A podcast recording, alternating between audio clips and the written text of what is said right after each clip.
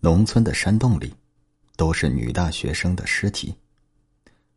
尸体呈现出巨人贯形态，眼珠被蛆蛀穿了，腐烂程度极高，头骨暴露，颅门插入一根一寸长、食指粗细的生锈铁针。就在电光火石的功夫，女尸在台子上扭曲着坐起来了。三伏天。估计女尸在石台子上放了一段时间，二十天或者更久，呈现出巨人贯形态，浑身浮肿，尸体周身有丝状物，类似于蚕丝。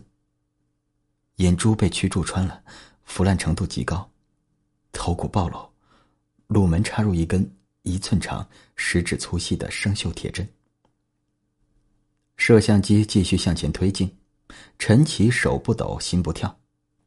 仔细看，女尸的下眼睑部位，两边各有四至五根细银针，把眼皮撑开。那是一个死不瞑目的状态。恶臭铺天盖地，陈奇微微皱了皱眉，他屈下膝盖，矮身朝女尸身子底下看，胃里突然一阵翻江倒海，有点解说不下去了。女尸头颅底下缺了一块，脑仁被挖出去了。姑娘，村长媳妇挺着大肚子，端上来一杯米酒。喝点米酒压一压。他死了多久了？陈奇合上了摄像机。昨天，昨儿夜里刚死，怎么烂成这样？哎呀！村长从席面上下来说道：“陈记者，俺们村就是这规矩，外来女子客死在这儿。”必得虫葬，虫子做茧，把它包起来，烂得最快。呃，这样他的鬼魂能……嗯，能。村长喝多了酒，陶土色的面孔透出红晕，支吾了半天，憋出个文词儿：“呃，能魂归故里。”陈奇再去看那具女尸，不知为什么，总觉得尸体腐烂透彻的眼珠子转动过了。从布满蛆虫的眼睑里流露出一个眼神，死死盯着他，异常惊悚。无端出了一身冷汗，陈奇看到他破烂的嫁衣口袋里露出一个东西，隐约被血污渗透了“渤海大学”四个字。这是一张学生证。陈奇掏出手机，不动声色的打开前置摄像头。你们村子可不好走啊！今天送我过来的车到村口就抛锚了，走了好一阵子。陈奇佯装随意，朝女尸努努嘴：“他是怎么死的？”呃，小孩没娘，说来话长。村长媳妇腼腆一笑，粗壮的指头抿抿鬓角：“哎，他本是要聘给村头周贵当媳妇的，结亲当天晚上没落红。”周贵生了大气，一脚踹到肚子上了，结果谁知道他肚子里头早揣了娃娃了，当时就给踹没了。陈奇一阵悚然，但说起这件事，村长媳妇儿眼底丝毫没有波动，只当个笑谈。这瓜婆娘，人陈记者是大学生呢，怎么什么安葬话都说呀？嘿，村长憋了一脸憨笑。陈大记者，别见怪啊！周贵这媳妇儿身子板弱，这要是俺村的婆娘，踹这一脚，怎么也不至于没命啊。他是什么时候来村里的？陈奇徐徐又道：“是谁带来的吗？”村长和村长媳妇儿同时变了脸色，心照不宣的对视一眼。啊，他就是就就是本地人。村长连连往回找补。他就生在这儿，长在这儿。村长话音尚未落下，周遭乍然一阵慌乱。村长的媳妇儿指向村长背后，神色骤然变化：“炸了，开始了！”什么开始了？陈奇听见背后传来咯吱咯吱的声音，一时间脊椎僵直，浑身都麻了。电光火石的功夫，女尸在台子上扭曲着，坐起来了。那具没有脑仁的尸体诈尸了。陈奇仍旧没有回头，冷汗顺着脊背往下淌。他是受过高等教育的，自然知道尸体死后会有极小概率会发生痉挛性的抽搐，但知道跟遇到还是有区别的。也就是刹那之间，围观群众里冲出了一道黑影，速度极快，陈奇就听到身后咔嚓一声骨头脆响，咯咯声消失了，万籁俱寂。送疯子！村长说的痛心疾首。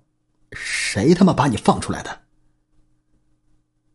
陈奇的胸腔里翻滚着一口浊气，缓缓转过头去，女士不动了，腥臭的脓水滴滴答答，脑袋上插着一柄铁锹，本不算完整的半个头已经彻底扁了。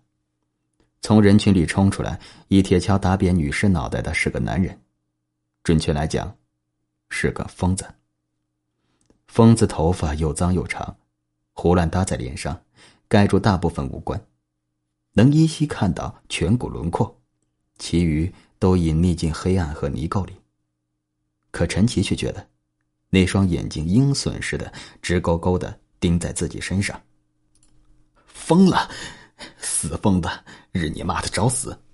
村长怒不可遏，一脚踹在疯子的膝弯上：“你坏了老子的大事了！”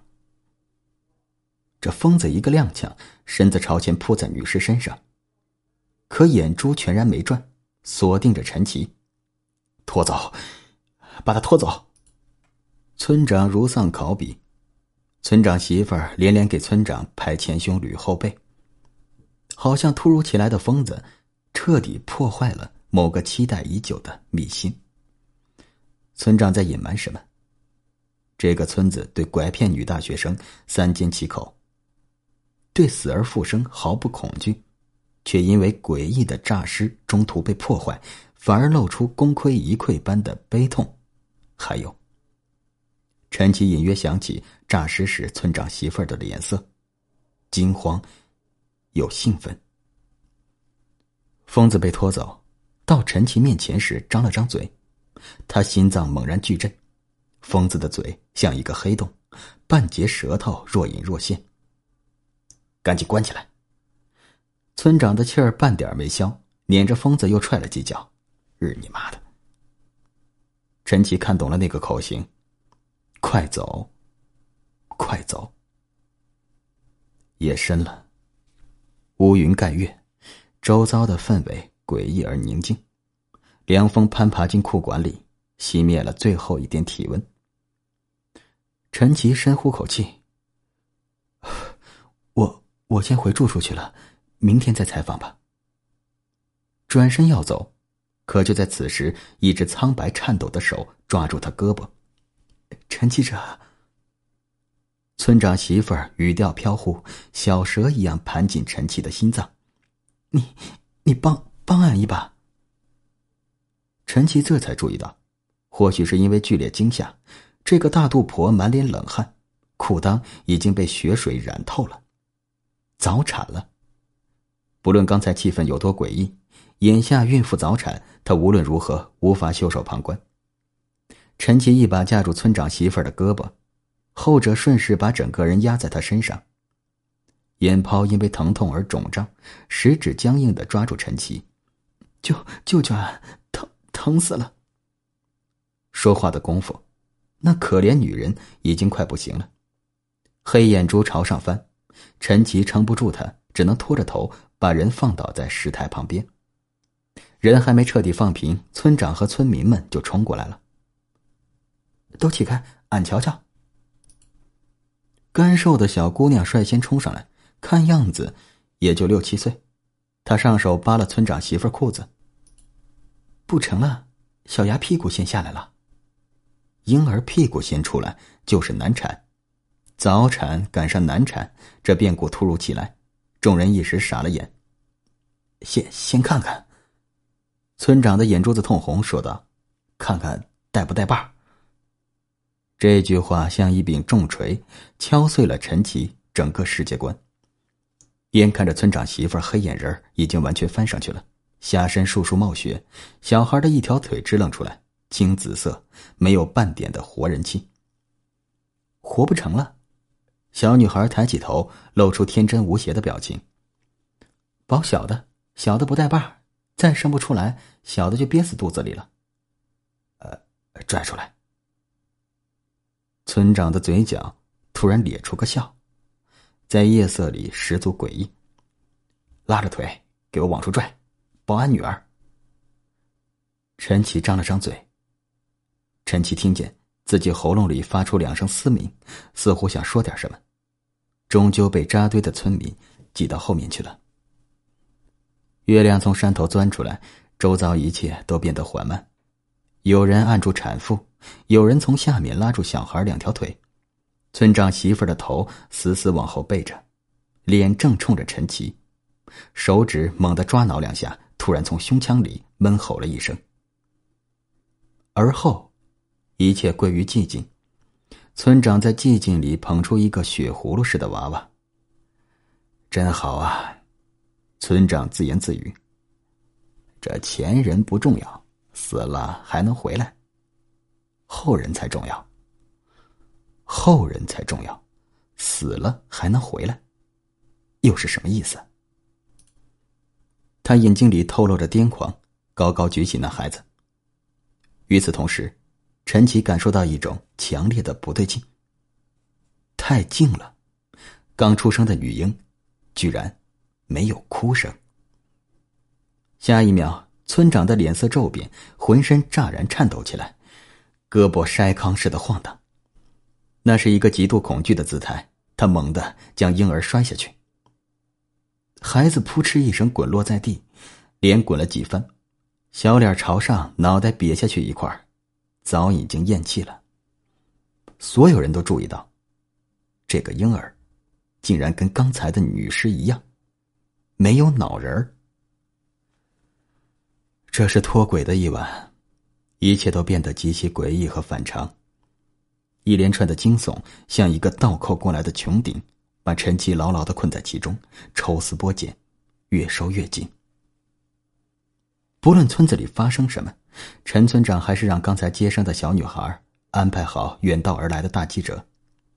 这村子里的一切都很怪，最怪的莫过于那个六七岁的小姑娘，居然是妇女主任。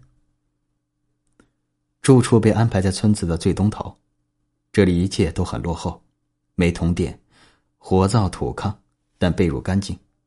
角落里燃着一圈蚊香。正是春末夏初，窗户上还簇拥满了花，隔着玻璃透出粉红，显出怯生生的别致。已经是周富村最高的接待规格了。此时黎明将近，陈奇在硬炕头辗转反侧，脑子里全是刚才的画面。他有一个。不成熟的想法。想跑，思来想去，还是等想法成熟了再跑吧。世上哪有鬼怪？不过都是科学能解释开的偏风陋俗。尸体痉挛、早产、胎儿畸形，本来都是很好接受的事儿。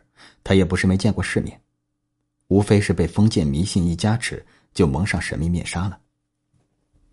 这一夜注定无眠。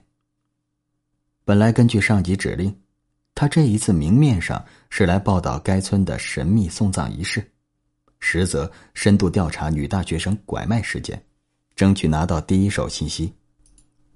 可眼下别说第一手消息，这村子背后或许有更大谜团有待于挖掘。记者的直觉一上头，激动瞬间盖过了恐惧。陈奇想明白了，安抚好自己的情绪。心情也跟着豁然开朗。说不定这一次除了调查女大学生拐骗，还能顺手来一期走进科学。古村神秘仪式引发夜夜惊魂，六旬老汉去母留子，到底为哪般？是人性的缺失，还是道德的沦丧？敬请收看。这么想着想着，心里逐渐安定下来。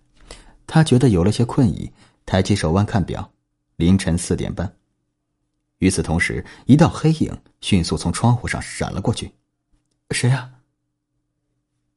黑影消失了。那点困意也跟着无影无踪。陈奇爬起来去查看，窗外没人。小花挤满窗户的上半部分，很奇怪，那些花只有花瓣。他朝前凑了凑，更近的去看，花瓣清晰的印在朝里面的玻璃上。他的心脏突然像被一双干枯的手死死攥住，一瞬间全明白了。那不是花瓣，那是一个个叠加在一起的血手印。陈琴猛然从炕上弹起来，浑身像从水里捞出来一样，等了好一会儿，才从刚才的梦境里缓过来。什么时候睡着了？他茫然的望下周遭，天还没亮，屋子里黑漆漆的，只剩蚊香燃烧的一点点红光。抬手看了一眼表，四点半，手上有点发黏，像结了一层蜘蛛网。已经完全分辨不出是凌晨还是傍晚，天好像从来没亮起来过。他望向窗户时，发现玻璃上干干净净。根本没有什么花瓣。就在这时，咚咚声，有人敲响了窗户。